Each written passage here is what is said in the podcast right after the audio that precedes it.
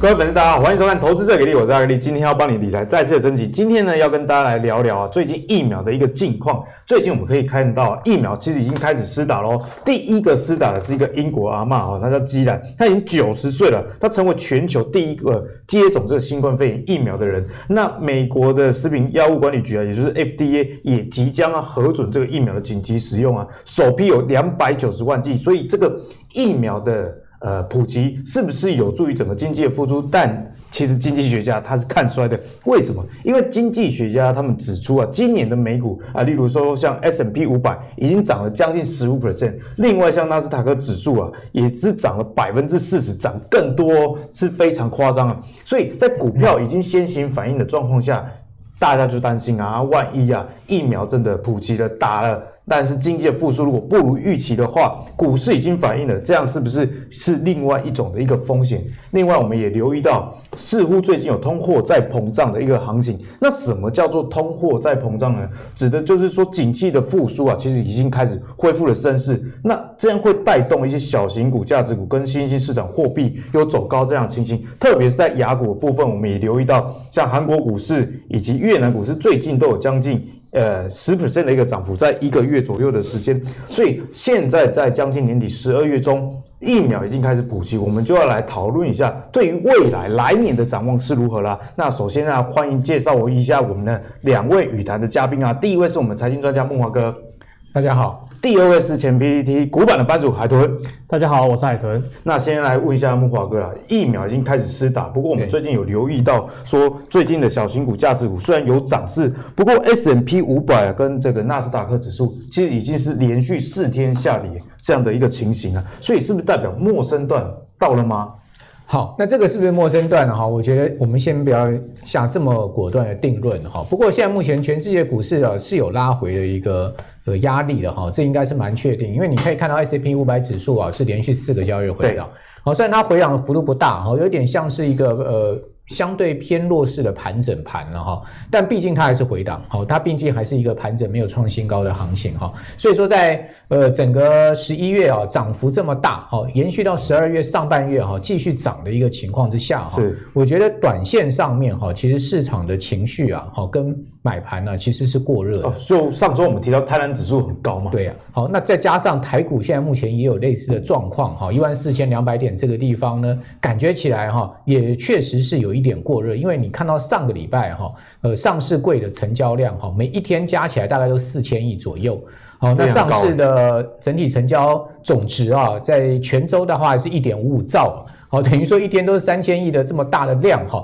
那这么大的量哈，如果它不能量滚量继续上攻的话，短线上拉回的几率是比较高的哈。尤其是这个礼拜啊。礼拜三是台指期权的月结算，好，所以说，呃，在外资啊已经在上周转为空单布局的一个情况之下，我觉得大盘其实是隐含呢是有一个呃全指股压回的压力了。那台积电的除息啊，我们看到在除夕前有一个弃息的卖压了，好，所以说在这样的状况之下。我觉得短线上指数要再创新高的几率不大，是哦，它可能会变成是一个个股表现的盘。那至于说会不会是一个陌生段哈，我先打一个问号了。嗯、我觉得呢，我们先不要去定义它会是一个陌生段，但是它是一个这个修正，有可能会是一这样的情况哈。那为什么这样讲哈？因为我们来看到，其实刚刚格力有讲说，美国科技股相对哈，呃，其实这一波它也是在回档的过程。可是你会发现哈，它这个纳斯达克指数它是守稳在一个上升的趋势线上面哈，上升的一个均线。上面它并没有出现很明显的一个跌破的状况，所以说如果说美国的这个费半也好，纳指也好，它没有很明显的跌破，好，它是一个上升趋势的话，我个人不会先把它定义是一个所谓的陌生段哈，因为如果你谈到陌生段的话，那就是一个比较大波的修正了哈，那我觉得它可能是一个相对呃整理这这个涨多之后的一个整理式的修正哈，那另外。费半指上个礼拜全周跌幅超过三趴嘛，哈，跌得也蛮重的哈，尤其是上周五，好，你看到一根黑 K 杀下来哦，其实是有一趴左右的跌幅的哈。那这个费半指的上周的三趴跌幅啊，那我个人认为啊，它如果说在这个礼拜呢能率先止跌的话，率先止稳的话，就呃相对大盘的安全度就高一点，好，所以费半应该会是我们优先观察的指标，尤其是台积电，好，它是挂在费半里面哈。好，那呃如果就现在目前整个状状况来看，哦，我个人是觉得，就是说我比较偏向是一个修正盘，好，而不是一个陌生段。那另外一个呃支持的这个论证呢，也是这个美元指数哈，它并没有出现强弹啊。对，之前莫哥有教过我们，美国呃美元指数只要不要太强，那股票应该还 OK。这个是呃这个 Bloomberg 的美元现货指数哈，你可以看到它其实还是在一个探底的过程中，它并没有出现一个很明显的弹升。好，它并没有弹到这个九十二点之上哈。我觉得相对比较要警戒的一个区位的话，就是美元指数弹超过九十二点，弹九十二点就要留意。对，超过九十二点，因为它九十二点是一个。它的一个这个今年的低低档的一个底部区的一个上档的一个反压的位置哈，如果能突破九十二点，就代表美元指数有一个比较明显的中波段转强的几率。那这样子的话，大盘的话，包括美国股市的话，压力会比较大。那如果说美元指数一直压在九十一点以下，甚至它去跌破九十点的话，那我个人是觉得这个股市啊，就不用太去担心它了。好，所以说在这样呃综合的判断之下，我个人会。建议了哈，现在多少先减码一点哈，就是说你手上如果持股比较多的人哈，比较满的人八成九成的，你不如啊把你的持股降到个五成六成，好，那空出个四五成的现金啊，等待适度的修正跟回档之后呢，去找什么哈？等一下我们会讲，找一些领先大盘先修正的股票，先修先修正，因为这一波你可以看到它修正的整个。呃，节奏很明显，好像有些股票是今天才开始修正，那有些股票呢，它已经领先大盘一个礼拜修正了，好，所以说你可以去找一些啊领先大盘修正的股票，它已经先跌了，对，它已经先跌了，那先跌了，它会先止跌，如果它后面还有继续要创高的机会的话，是，它有可能会在大盘呢，呃下杀的一个过程中呢，有人资金换进去啊，去承接这些股票，所以它会先止跌，所以你会看到它会先。大盘而比较转强的一个情况，所以等一下就要期待木华哥跟我们说哪一些族群是值得大家去留意的。那海豚怎么看最近的这个盘势？好，那先跟。先讲一下，就是刚慕驊哥讲的点跟我点是一样的哦，因为基本上最近股票来讲，我都是比较建议，哎，有逢回哦，先跌先整理哦，相对大盘来说整理比较久的是可以多留意。那这边看大盘到底是陌生懂，我觉得就大家来看一下历史哦。那最近其实蛮多粉丝在问我说，哎，这个期货哦转为净空单，就是说外资是看空？然后甚至有问说，因为有些可能菜鸡然后就股龄比较短，我就是说，海伦，我从来没看过外资期货净空单呢，说这样是不是说真的后面要大跌？那我们看下历史。时候，其实外资在长期吼，在以前的历史上啊，在二零一一一年、二零一零年、一一年的其实那时候有一段时间其实是常态的净空单。好，下面这个就是外平仓跟入资的未平仓的这个这个图嘛。好，那上面是指数的走势。你会发现，其实，在那时候呢，外资后，其实在这边，好，在这边就开始翻空了。就诶，跟其实最近是有点像，但其实后面呢，外资有点一路被嘎上去，涨了一大段。对，涨了一大段。其实所以呢，你说看外资的净净净空单到底准不准？其实不能说完全不准，但是我觉得它是一个参考啦。因为外资它在整体的这个所谓的避险部位还是整个期货期权的部位来讲，它是基本上大家去看一个综合的一个状况。那它不止，其实其实不止只有这个期货部分，它还有选择权，对啊，甚至个股它会去借券，然后甚至之前还有摩台指，它也会利用摩台指避险。所以就是说，大家看到这个外资期货净空单后，我觉得大家不要过度的去放大解读，好，这是第一点。那第二个呢，就要看一下过去历史哈，其实历史大概台湾有。七八次比较大的修正嘛，吼，那我们先看一下二零一五年，那跟大家讲一下吼，这是一个大家可以比较容易学的，吼，比较容易学起来怎么去观察说大盘现在到底是末升段，那大家都会说，哦，说是不是涨到金融？哦，涨到证券股就是陌生段，市场上常常有这样，对，他们都有这个说法。那我跟大家来验证一下，其实真的的确是这个样子，但是不代表涨到金融就一定是要跌了。好、那怎么说呢？其实综合来看，对，要综合来看哦。大家看一下，我把加权指数、电子指数跟金融指数，然后这个是二零一五年，二零一五年八月崩盘之前的走势，大家会发现哦，加权这边是有过高，对不对？对，哦，有过高，但是呢，电子也有过高哦。可是问题是这一波。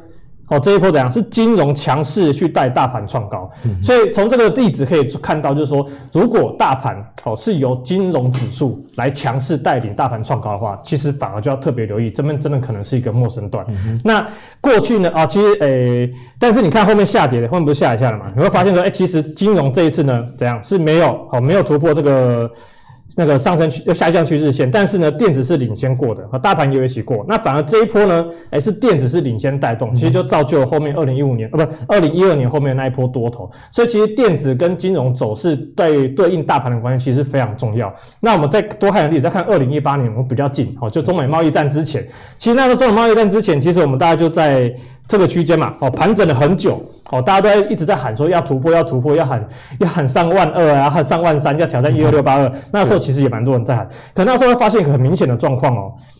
大盘没有创高，好，电子指数也没有创高，但是金融呢，哎，一波比一波高，所以等于说二零一八年那一次行情真的是由金融去主导大盘的状况是比较明显，所以等于说二零一八年那一次算是一个小型的陌生段，就是由金融去带动。那通常。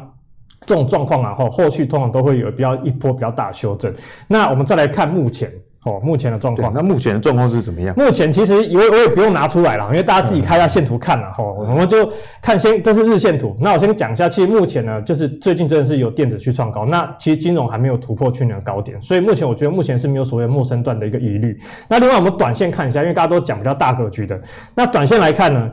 你看到大盘目前。什么多头格局嘛？嗯、那其实我常常讲一句话，就是说什么？哎，大盘你要大大跌之前要要先有头部嘛。那其实上一次有一个头部的风险，其实就是在过去的大概九月到十月这几个月哦。这个其实这边是有个头部风险。那时候我还记得哦，一二一四四。哦，这个低点记得很清楚。那时候我常常讲，一二一四四如果跌破的话，真的大家就是脚底要磨油哦。可是问题是，A 指没有破嘛，那重新转强，所以头部的风险就化解。那目前上来呢，多头结构也没有被破坏，那头部也没有看见，所以就像刚刚木华哥讲的哈，就是说这边哦有机会出现一个修正，是但是陌生段机会还很小，所以呢有修正呢，基本上我这边还是偏多了，还是比较偏多，因为我觉得技术面来看就是。比较没有一个明确的头部，对，哦，没有头部。那接下来我用画一条横线嘛，其实这边就是前一波的哦上涨的这个密集价格的支撑区。那我觉得下来哦支撑这边支撑，如果真的有修正下来的话，我觉得先观察一下这里的支撑状。如果有守住，我觉得后续才要去观察说，哎，是不是真的有做头的现象？那也可以提前跟大家讲啊。如果这边下来哦，这边真的守住就上去，真数就有一个颈线哦，那这边这个点位就要特别注意。如果真的跌破，哎，就是一个小型的，要留意这个颈线的位置了。然后另外再配合嘛，我们上次不是教 K D 吗？我们不是说动画区之内叫什么强势多方，从强势多方如果脱离动画区之后。这样，通常后面都还有破公司，所以刚好也配合这个形态的发展。嗯、大家如果不了解 K D 的话，其实也可以看我们昨天的节目，其实有一个比较深入的一个教学。那今天两位专家都不约而同啦，跟我们说，最近啊，你股票手上的仓位应该要减码。阿格力听了其实有点抖，因为我大概都是满仓，可是我刚刚在节目前跟海豚说，我其实玩股票十几年来都是这样，只是股票里面一直换来换去而已。所以接下来阿格力也很关心啊，大盘的主流会不会换人做？因为我们看一下最最近这个。法人们在买什么？先来看到上市外资的买超啊，诶，其实外资大部分买的是一些电子，尤其是最近有买了很多金融，所以刚刚海豚有跟我们提到嘛，金融股都在涨的时候，其实大家就要留意，可能是有过去历史的一些轨迹啊。我们可以看到买超第一名呢是买基底的华邦电，那在之前节目中木华哥有帮大家介绍了很多，所以真的是领先外资，我们真的领先外资在讲这件事情。那二三四五名，诶，其实都是金融股，所以可以看到，诶，最近啊外资其实买了蛮多的。金融股，那接下来我们来看一下国内的投信买了什么？国内的投信其实买的主要还是在电子股的部分，像第一、第二是群创跟友达这个面板嘛，面板最近很强，在上礼拜的节目我们有跟大家分享过。那第六是买最近很夯的一个红海啊，红海股票最近很强势。不过我们还有留意到，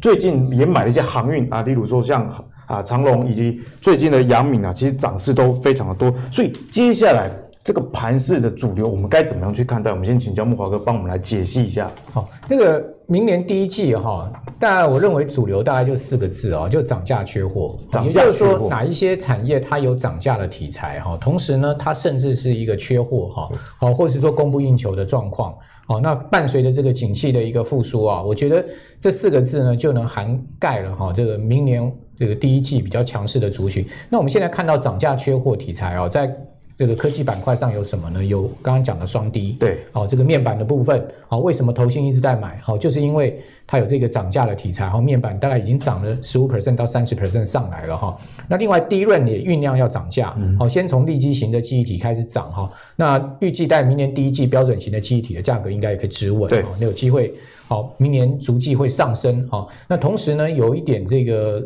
这个产能吃紧的状况哈，因为现在目前整个八寸的产能非常的紧了哈，所以说呃就会影响到所谓记忆体的生产的状况哈，所以它有涨价也有缺货，面板也是一样。对，好，所以你可以看到为什么像今天这个盘势回档哈，那面板股还相对比较强。好，那呃低润股呢，因为先前已经回档一波了，所以说像旺宏、华邦电今天的回档幅度也不大。所以像刚刚慕驊哥讲的，有领先下跌，有领先下跌哈。那所以说这个是啊，我觉得在 科技板块上我们可以注意的两个族群。那另外一个就是所谓的晶圆代工哈，你可以看到世界啦。好，然后呃，这个联电啊、台积电啊，哈，我认为他们还是啊，明年第一季大盘啊，这个随时可以扮演的主轴了哈。所以说，在半导体这一块的话，我个人会比较强调，就是在晶圆代工这一块哈。那 IC 设计可能第一季会稍微弱一点哈，因为毕竟 IC 设计这个它通常都会是走第二季、第三季的行情，好，所以第一季相对你可以看到最近 IC 设计股啊。然后比较涨的就是一些中小型的这个或低价的 IC 设计股，相对比较价位偏低，像伟全电啊、这个通家啦、哦延通啦这些股票哈，它开始比较有表现。好，那另外一个族群呢，就是二级体的部分哈，你可以看到像呃昨天盘面很强的，像捷力、大中哦这个富鼎哦，他们也是一样有涨价缺货的题材，同样也是这个呃八寸产能很紧。啊，那个相关的这个未来车用的需求，甚至我们讲说第三代这个半导体材料碳化系啊，碳化系 SCI 这些的需求，啊，这些的发 SIC 的这些发展哈，所以说。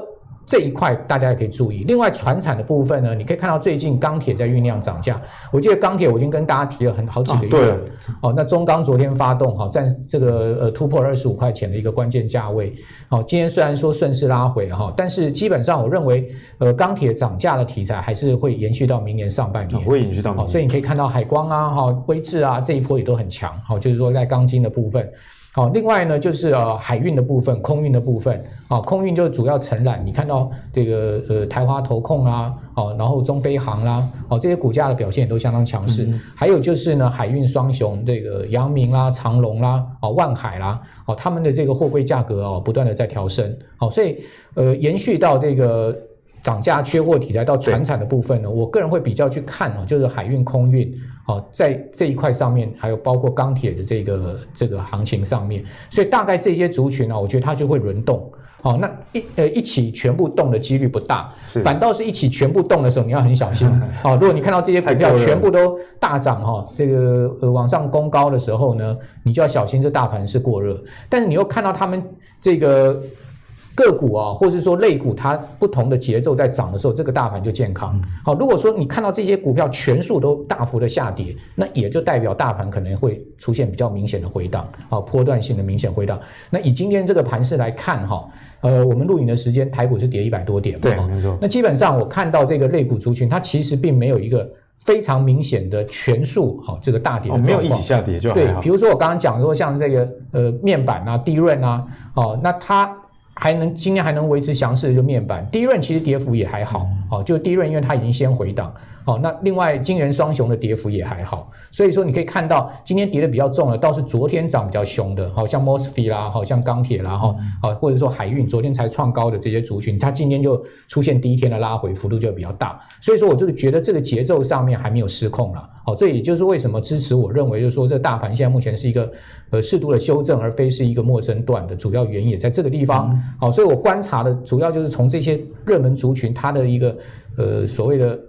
它的一个整体的态势来看哦，在推演出大盘的可能未来的方向。好，那呃，这个是我回答你这个，就是说明年第一季我们主要要看什么样的一个族群？对，就是木华哥其实跟我们的分享了有四个。这个字很重要，就涨价跟缺货。如果涨价，像是海运啊、钢铁，以及缺货，像这个二级体的部分，特别是也留意到最近车用二级体似乎也是蛮夯的，这个大家就可以多加留意。那盘石上，慕驊哥也跟我们分享，哎，如果这些类股啊是轮动了，那这样就是健康，一起好跟一起坏都是要特别去留意的一个状况。那海豚怎么看明年这个一波的一个主流？那当然，除了刚木老哥讲讲的涨价族群啊，因为今天等一下要推荐几要要分享个个股哈，个股给大家，其中档也是涨价族群的。那我就觉得说涨价的部分呢、啊，这当然的确目前市场的主流，加上一些船产。那其实刚木老哥刚刚也提到，就是海运的部分嘛。哦，那其实大家大家都注重在货柜运。哦，大家都知道货柜其实涨很多，但是我觉得大家可以稍微留一下散装。散装，因为？因为像原物料最近开始在涨嘛，那铁矿上铁矿砂相关的，哎，铁也在也在涨嘛。那相关的这个，其实散装航运最近其实开始有一些族群性出来。虽然说最近的底还打得不够漂亮，不过基本上都已经回到多头趋势。对，所以我觉得说相关的 BDI 指数啊，跟散装是可以留意的。那大家这是比较偏涨价部分、嗯、哦。那其他部分呢，其实我还是比较偏好政策做多的部分。政策做多，因为刚才有说到车用电子嘛，哦，那车用电子是什么？就车用。那车用还有什么？电动车。那我觉得正全球的。全体的政策做多都要都是能源，好，所以车用哦，能源股基本上还是我接下来比较关注的重点。那当然说，我们就直接进入主题啊，我们先讲刚刚。第一档吼，就是能源股吼，就是来回来推元晶，因为我觉得呢，其实整个主流，像刚刚木老哥讲说，他们全部启动，你要担心，对，他们轮流动就是健康的。那其实有时候就是 A 主流转到 B 主流，转到 C 主流，有时候会转回 A 主流，其实这个就是一个很健康的轮动。那 A 主流呢，其实今年 A 主流可能就算是能源股了。好，那元金其实在这边其实已经整理了一个多月、两个月，去去看整个太阳能族群，不管是元金啊、安吉啊，还是什么联合再生哦，或是茂迪，他们都整理了两个月左右，所以他们接下来我觉得要再轮动。回这个能源概念股基本上是有机会的。那讲到这元金哦，大家应该会有在关注元金，应该会知道说它最近量很缩，是为什么？因为它被那个分盘交易啦。可是说这这次分盘交易，我也不知道为什么，因为它没大涨，然后它也没大跌，为什么会分盘交易？其实我也不太清楚。不过呢，它在这一根红 K，这个开低走到红 K 这一天呢，它是那个现增股，好，大概六万张。哦，六万张上市，哦，所以你那接下来这几天应该大致上都把这个卖压消化差不多，加上呢也回到了这个季线附近这边的支撑，跟前面这个整理平台的高那个高点这个支撑算是双支撑。哦，那再加上呢，哈，海伦之前有说过嘛，上次 K D 有教，这次再现来现学现卖一次，动画区哦，K D 大幅的下跌，可是只可是股价呢，哎、小跌而已。K D 跌破前低了，哎、欸，可是股价呢没有跌破前低，嗯哦、所以有教学，上次有教过啊，所以这种股票呢，其实就可以留意一下，再一次 K D 往上交叉的时候，基本上，哎、欸，短线是有机会走出一波行情的。那另外大家会说，哎、欸，那这个卖压的状况啊，是不是有大股东投卖？所以最近好像都往右下走。哦，那我们开了特别开的这个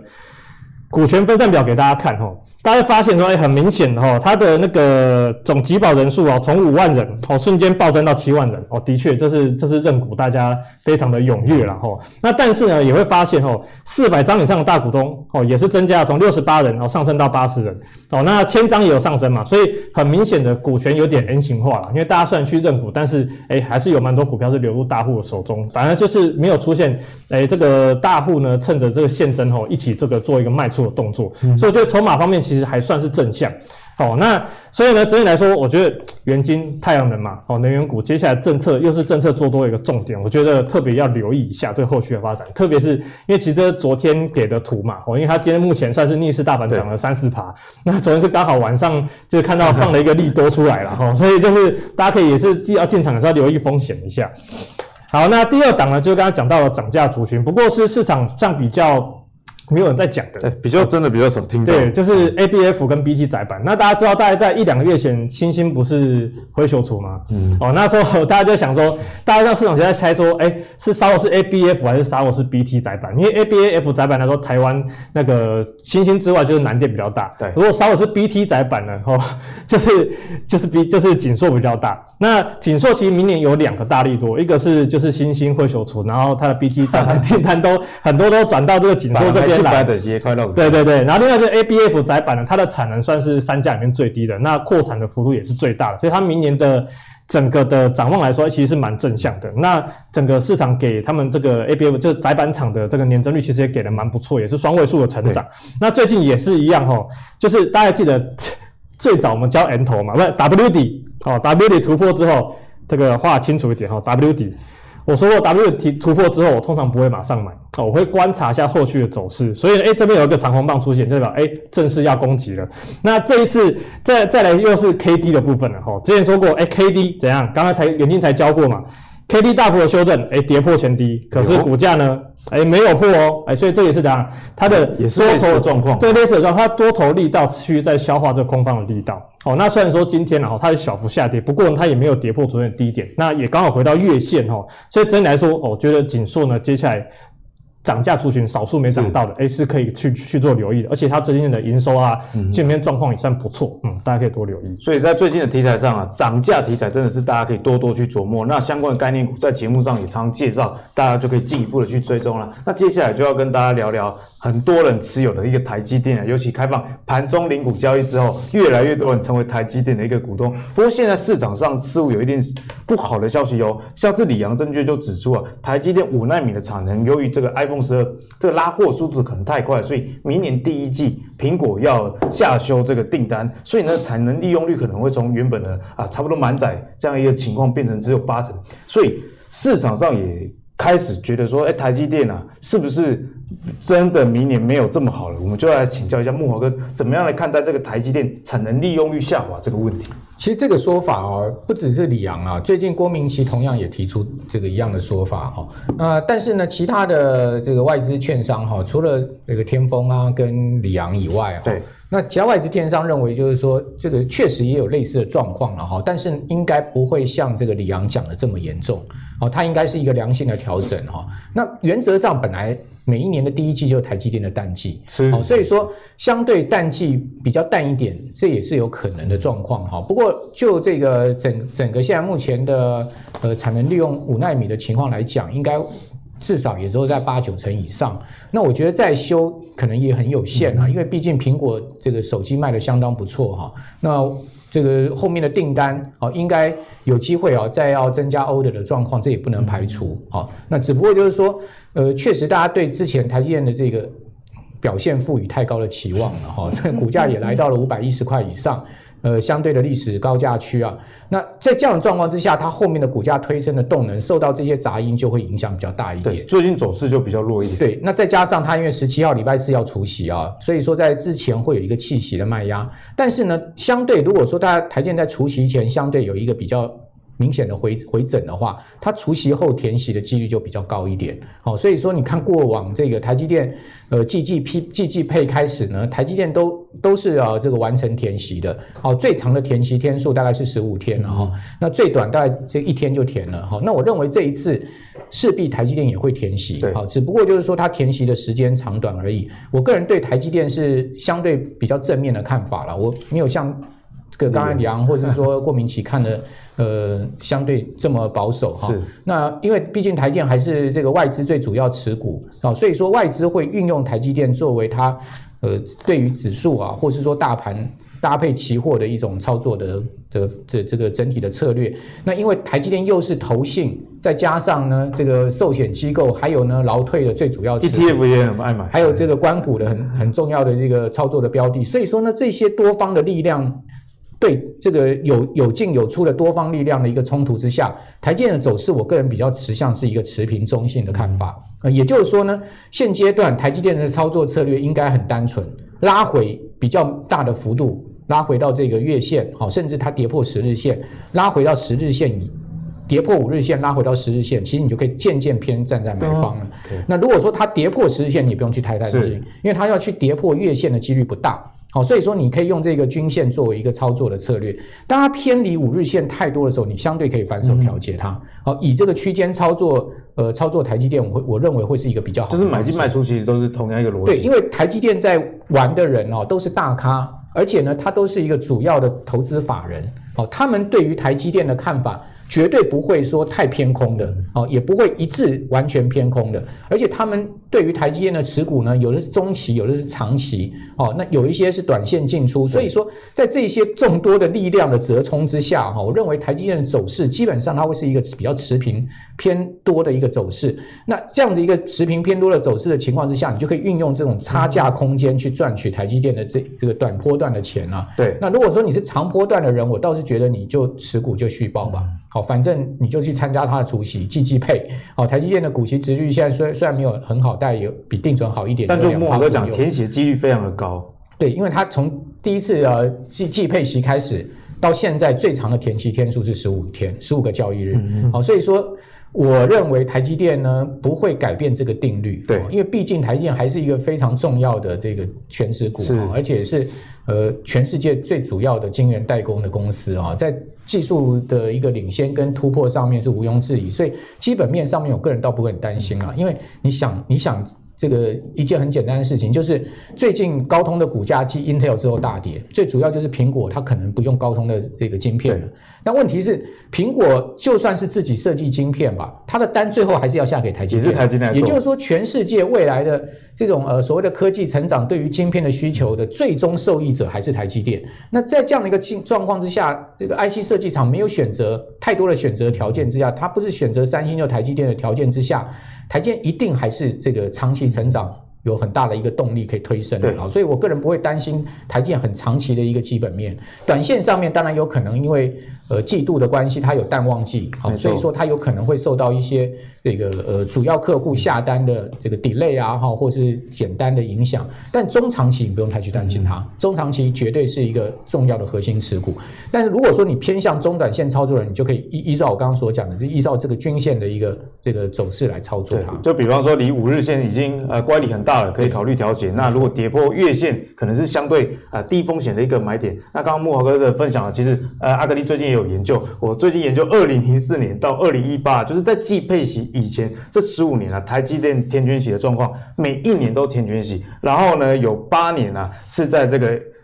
三三十天到啊六十天左右就已经填完了，所以这个填写几率真的是非常高，也提供给大家做参考。那接下来就来呃讲另外一个晶圆代工厂啊，另外一个晶圆代工，也就是世界先进的部分。那世界先进的董事长他其实看的蛮乐观哦，他说这个。晶圆啊，会望到明年的第二季这样的一个情况。可是我们知道，在最近的呃世界先进以及像联电，特别是在联电的部分，外资就大卖了十八万张啊。在这样的情况下，我们该怎么样去看待这个产业呢？海海豚，我们到底该怎么样来看一下联电？就因为最近其实很多人都在哀嚎，都追在那个五十块，你知道吗？好啦，这个就必须要说了哈。其实最近啊，包括刚刚像刚刚介绍远近跟紧缩，大家发现其实我都会介绍在压回的时候去找支撑。所以其实最近的盘算，大盘感觉啊就是蛮强，也蛮多股票在喷的。可是我会觉得。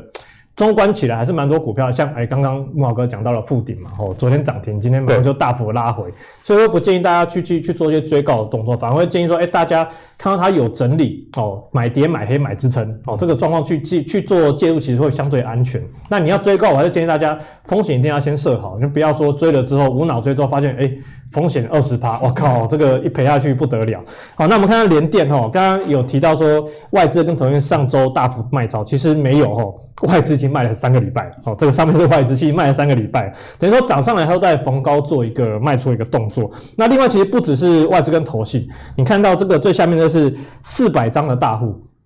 其实呢它已经降到大概，哎，这是。月这是周线哦，所以这样它其实比二零一九年那时候还要低，哦，瞬间掉那么多，所以呢，感觉大户似乎是在这边做一个比较积极的一个减码动作，可能就是新闻号召散户进来接刀的一个味道了，吼，所以我觉得说，当然说以联电基本面来讲，的确哦，这是台积电相关的一单效应，吼，就是世界先进啊，联电的确最近转单啊，毛利率、营业率那些都有获得改善，哦，那。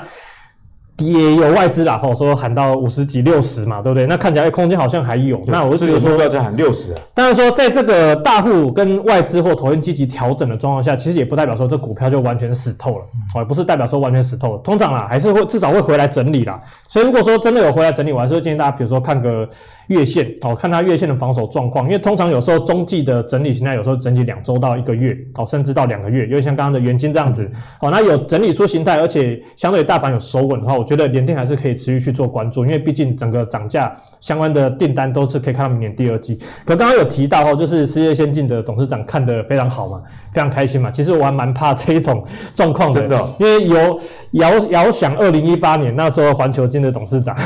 那时候就是说接下来接下来五年的那个矽晶元啊，那个价格都不会掉什么的。然后那然后隔天那个。环球金就开在近期的最那时候的最高点附近了，然后后来就一路跌哦。那二零一八年的事情了，那所以呢，我是对这个董事长出来喊话，我是稍微会有点戒心。那当然说也不是说真的后面就一路跌，我是觉得就是观察一下哈，买跌买黑买支撑。这个联电啊，世界先进回来有修正整理，或是台积电，好像刚刚慕驊哥讲嘛，十日线、二十日线哦，都可以去观察一下他们的整理的状况。嗯。那慕驊哥怎么样帮我们看待联电这张股票？好，我我觉得联电呃中长期是看升的结构，好，跟台积电是一样的哈，只不过说因为联联电短线上面呢，它涨的实在是角度太陡了，好，那这种上千亿大股本的公司啊，联电的股本是一千两百亿，好，所以说它的市值啊。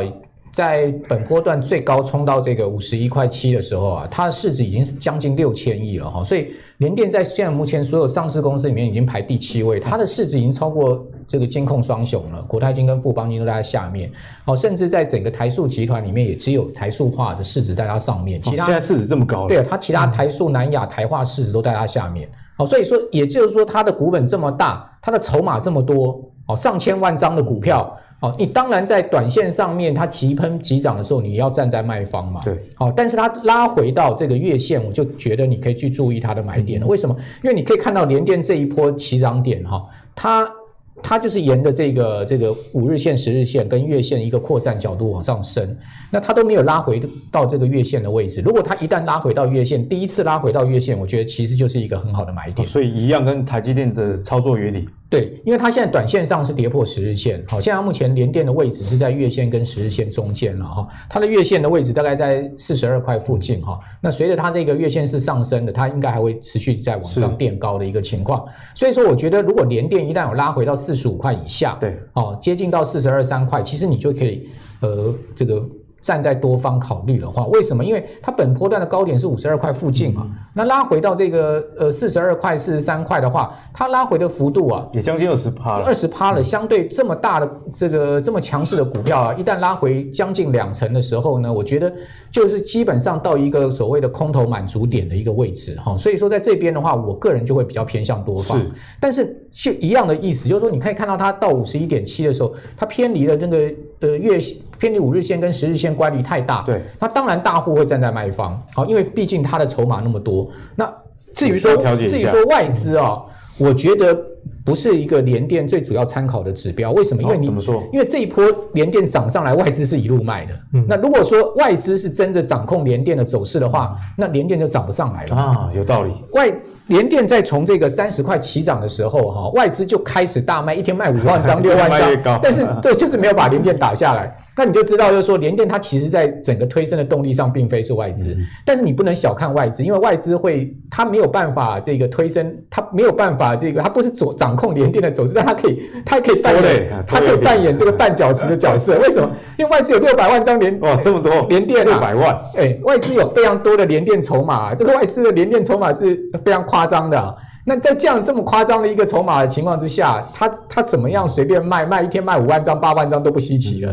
好，所以说一旦联电爆量往上升大涨的时候，外资就可能站在到货那一边。好，所以我觉得外资它不是一个最主要主导联电的力量，但它是一个绊脚石，不一定会那个让联电涨，但是跌的时候可能会踹一脚。那为什么我认为联电拉回月线可以接？最主要原因是因为联电的。这个营收哈，它今年前十一个月营收大概增增幅是两成左右了，但是它的 EPS 是大增哦，它 EPS 已经增加到一块多、一块五以上哈，这个利益率有明显对它的盈利率很明显在上来，它盈利率去年才三趴左右，今年已经来到十三趴了，涨超多的。那我看外资报告哈，把盈呃联电的毛利跟盈利率的二零一二一年跟二零一二年都已经调到。这个二十盈利率调到二十趴，然后毛利率调到三十趴了。好，所以说也就是说，如果联电真的能如外资的这个报告上，它的毛利跟盈利持续上升的话，再加上它的营收持续有一个两位数的增增长的话，它的 EPS 二零二二年非常有可能会来到三块以上。就像今年一样嘛，那个营收增加，但是盈余增加更多。对，它会来到三块以上的话，那相对而言呢，它的股价就不算高。好，所以为什么外资估五十八块、六十块，是从这个 EPS 的角度，本一比二十，到明年的对，本一比二十倍的角度来看，所以如果说它的。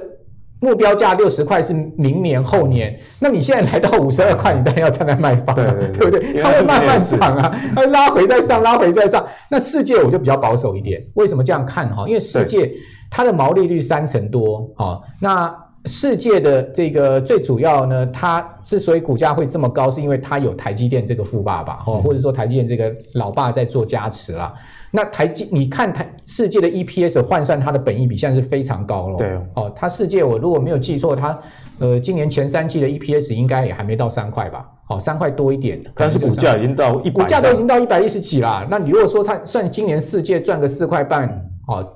顶多五块吧。好，四块半，我觉得五块不太可能啊。四块半左右的话，四块到四块半左右的话，它的本益比二十五倍以上。现在看起来也不是太甜的一个价位了。对，所以说我觉得一般来讲，我们晶圆代工最高本益比大概抓二十倍了。好、嗯，所以说在这样的状况下，我觉得世界的话，大家可以稍微不要再去那么追加。好，就是说它角度也是太重。好，所以说。呃，我们还是最好是从整个营收的角度哈，基本面来看一些股票，再配合技术面，所以我觉得十一月营收很值得参考。十一月的营收要特别去留意，到底是哪一百一十几家在创新高？好，为什么十一月营收创新高就变得很重要？因为你要知道啊，十一月营收能创新高的公司啊，代表它明年第一季一定旺了。哦，因为时间点也很接近嘛。对啊，因为十一月通常都是淡季了嘛，那它营收还能大幅增长，而且是创新高，就代表它淡季不淡会延延续到明年，它就是一个所谓的我们刚刚。讲涨价缺货的题材，就产业展望其实是很好的。那延续的刚刚涨价的题材，我们就要来聊一下航运啊。最近网络上啊，传闻有一个航海王，大家知道吗？为什么叫航海王？BTT 有一个呃股民，哎，这个股号叫 robber Robert 斯。Robert 斯他说他自己有九千张跟期货一三三二口的一个长龙啊，那根据我们帮他统计啊，目前他靠这档股票应该可能哦，已经狂到五千万这么多，所以在这个航运中国补库存这样的利多之下，其实，在之前节目中啊，伟捷有跟我们提到这个议题，所以其实我们节目。已经很早就跟大家说这些产业的一个趋势了。那现在问一下海豚啊，因为你是 PTT 股版的版主嘛，怎么样来看一下这个股民的一个表现？好啊，那个其实昨天我稍微去 Google 了一下哈，就是相关的长荣航运讨论窗，那真是讨论到爆。那 这股有云呐哈，PTT 的热度只要一高哈，这股价可能稍微要留意一下。不过呢，其实刚刚说五千万嘛，其实这个数据是有点错。啊，有点错。他其实今天好像早上说，听说是一点一亿，一点一亿啊，听说是一点一亿的。哦，这个是数据更新的速度比不上他财富倍增的速度。啊，真的真的跟不上，而且他那个真的太夸张了哈。那我们还是看一下长荣的技术面啊，因为其实整体的货柜，刚刚有提到散装要留意嘛，那我们其实先继续看一下货柜。那货柜基本上这个当然是相关的这个电子零组件相关的运输，就是还有所谓之前还有其实最早还是脱硫塔这个题材，对哦，那整个相关其实都带动了整个这个货运的价货货运的货那个运价的上涨。那我们还是就是说来看一下这个技术面到底有没有问题嘛？因为 PTT 已经有点过热了嘛，那、嗯、大家都在讨论这个长荣、阳明跟望海。对，前班主你要出来那个喊话一下，然后现在没办法，现在不能水桶人了 啊，没关系，那个。长荣来讲，其实跟刚刚大盘看法一样哦，就是它有头部吗？哦，没有。那其实个股我们可以看看一下一些关键的点位哦，就是基本上呢，最近呢，你说它五日线跌破吗？其实也没破。今天说就是没有续涨也没错了哈，不过它也没有说出现太太明显的一个下跌。那我觉得说很明显就去观察哦，之前的价格支撑区，如果我跌回来的话呢，至少基本上有撑住呢，啊又没有头部，我觉得基本上对后续来说应该还是都是持续偏多的。然后另外我们再从 K D 来检视哦，那一先先帮大家解惑。大家都说，哎，这里有没有背离啊？哦，看到嘛？哎，这里高过前高啊，这是 K D 没有过前高。那记得上次教学的时候，我讲到一个很关键的第三点哦，大家可以回去看一下。我说过这个趴低哦，就是技术指标这个低的读数哦，必须要小于六十五。但这边最低呢是到六十七点六，所以这边是不符合背离的条件。那所以呢，这边后续托罗是有机会去做延续的。那另外这一次呢，哦，这一次当然就没有。其实大家去比较一下。哎，这两次这个低的位置哦，其实这一次是比这次高，所以一定也没有下来嘛。嗯、所以目前长荣的技术面从指标来看，其实它并没有所谓的背离的一个状况。对，好，那在从这个这边没有背离的状况，然后这边又有持续的滚量，所以基本上。这边只要后续呢，就是修正下来哈，没什么问题。基本上后续应该都还是偏多为主啦，所以它可能才不会到两亿这样就对。呃，这个我不敢讲了哈，因为还因为我可因为很奇怪，昨天才三千万哦，今天变一点一亿，它的部位这么大的话，那相对来说，如果突然出现一个比较大剧烈的，可能就是他卖的哦。啊，可能就他买的是吧？我说他相对来说，他可能吐货率的速度也会很快啊，所以大家可能要留意说，加上最近散户这么多，哎、欸，短线可能会震荡剧烈会比较大一点。嗯，那慕驊哥怎么帮我们来解析一下海运三雄这最近的一个状况？好，那海运三雄的营收真的是相当亮眼哈，你可以看到它这个十一月的营收，好，这呃，如果以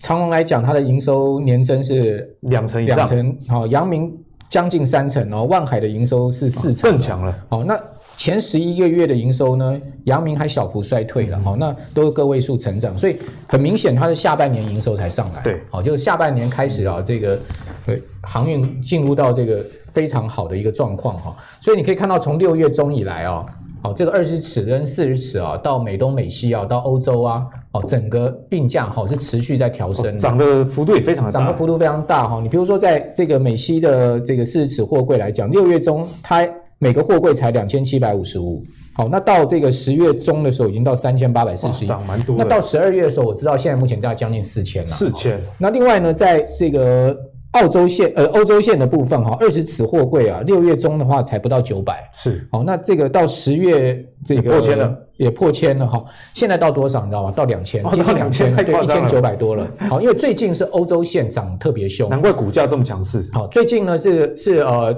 美东呃美美东线小跌一点点，哈，就持稳小跌了哈。那美西线小涨，但是欧洲线是最近这两三周来涨最凶的。是好，因为你知道那个有一家。大的航运公司啊，它已经停止亚洲线到欧洲线的报价哦。为什么？呃，因为太满了，好、哦，这个没柜了。好、哦，现在目前整个航运的问题就是塞港，好、哦，然后呢缺柜，好、哦，也就是说连货柜都没有。不仅涨价，还缺货柜。对，好、哦，你不要说我订不到传奇，我连货柜都没有。就是说航运公司它现在也苦于无柜的状况。好、哦，所以说你在这样的状况之下呢，这些股票它的角度就很陡，哈、哦，就持续往上升。你看到长龙就是持续这个价量。齐扬的一个方式啊，往上推升，但是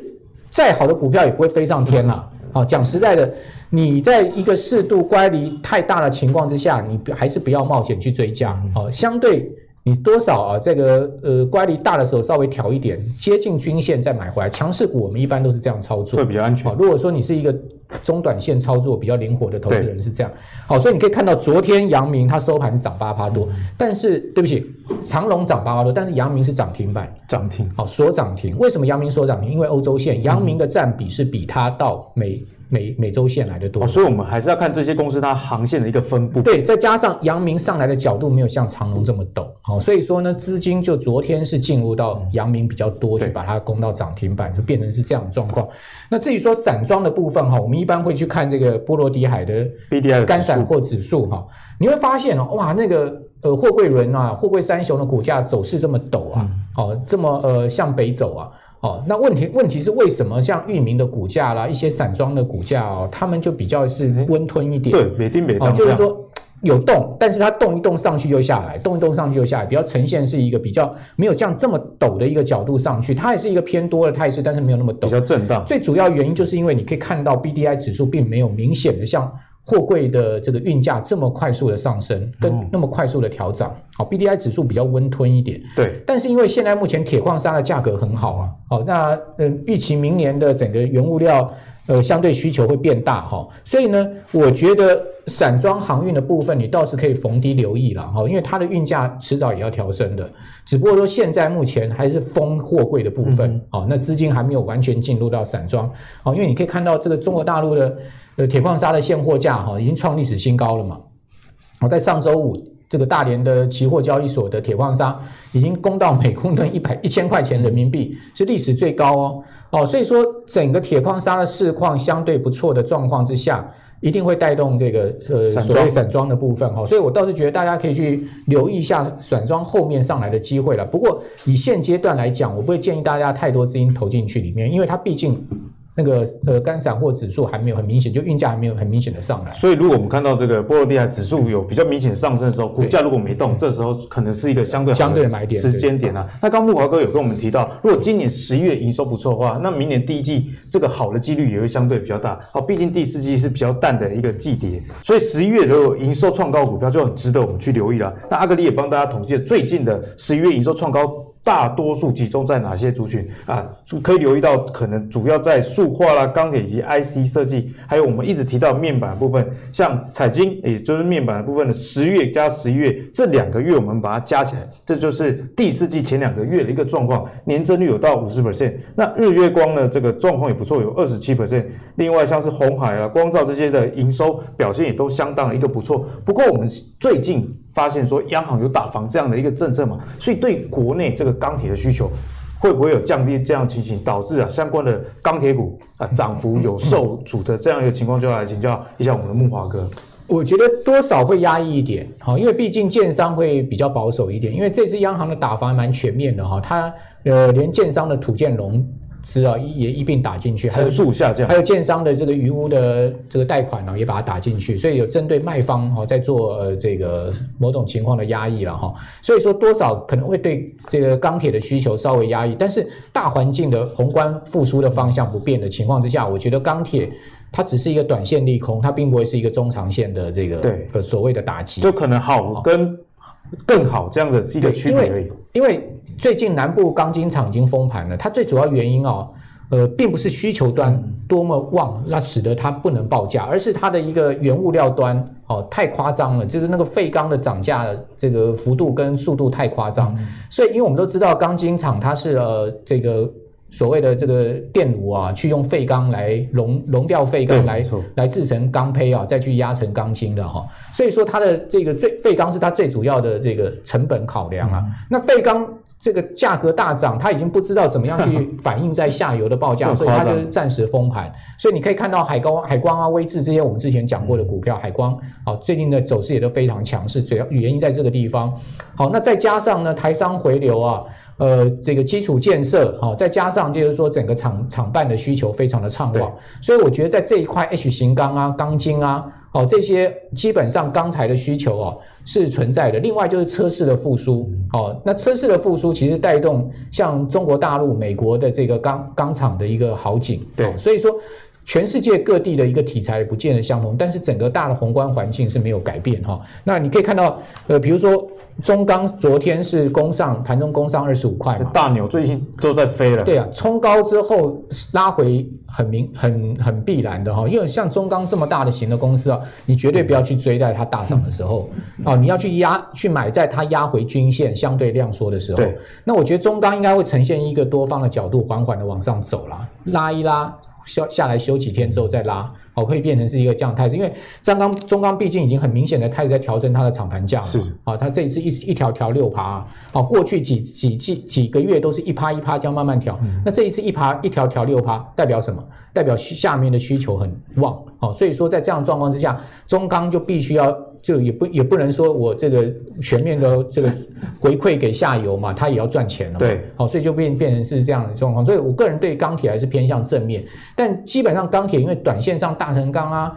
哦，这个海光这些股票涨太多了，哦，中红啊这些股票涨那么多，有点过热，不要追高了，压回哦，量缩，同样的老化，回到均线附近，你再适度找买点。就是这些产业比较强势的，以及这盈余不错的股票，其实在拉回的时候，反而是相对比较安全的，不要去追高。特别是刚刚讲到像联电啊，或者中钢这股本那么大，你在它高点去追，其实是很危险。另外再补充一下 Mosfet，因为昨天 Mosfet 很强哦，你可以看到。Mosfet 的三三呃四家公司，除了这个尼克森以外哦，其他三家的营收也都是非常亮眼的，在成长，都有三成以上的一个年增率，甚至年营收一到十一月的成长都是三四成到五成的一个成长哈，嗯、所以说它基本面毋庸置疑的好。好，所以为什么我们很早就讲富鼎？对对，好，很早就跟大家讲富鼎这样 IGBT 的富鼎。昨天富鼎拉到涨停板，是所有几乎所有股票第一档拉到涨停板，大中跟着拉到涨停，竭力开开关关。好，那我要跟各位报告的就是说，像这种股票，它一样是大涨的时候你不要去追它，压回适度的时候找买点，因为它中长期趋势会往上走，但它绝对不用喷的。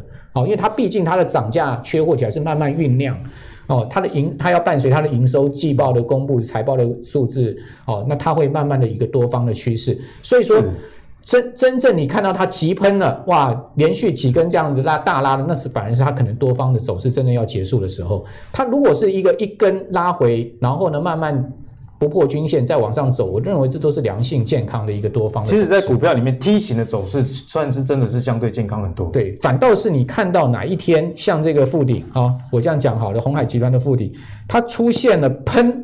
大拉一波，那你就要小心它是不是一个这个真的是一个大大这个要结束的一个行行情的讯号了。那我们今天其实跟大家分享了很多的产业面的消息，其实也用了很多技术指标以及均线来跟你说，拉回的时候你该怎么样去布局。像海豚教学 K D 嘛，如果 K T 超跌，但股价没有跌破前低的话，那适时的呃考量这里是一个买点，我觉得也是相当不错。那木华哥是从均线的角度来看啊，比方说这些大牛股如果呃涨离五日线太多，乖离太大的时候，你去追这个风险就比较大。那如果它的产业面是好，营运也不错的话，拉回月线以下，似乎就是一个相对低风险的一个买点哦。那如果你喜欢阿格力的投资最给力的话，记得到我们的 Facebook、YouTube 以及 Apple 的 Podcast 订阅投资最给力。我们下次见，拜拜。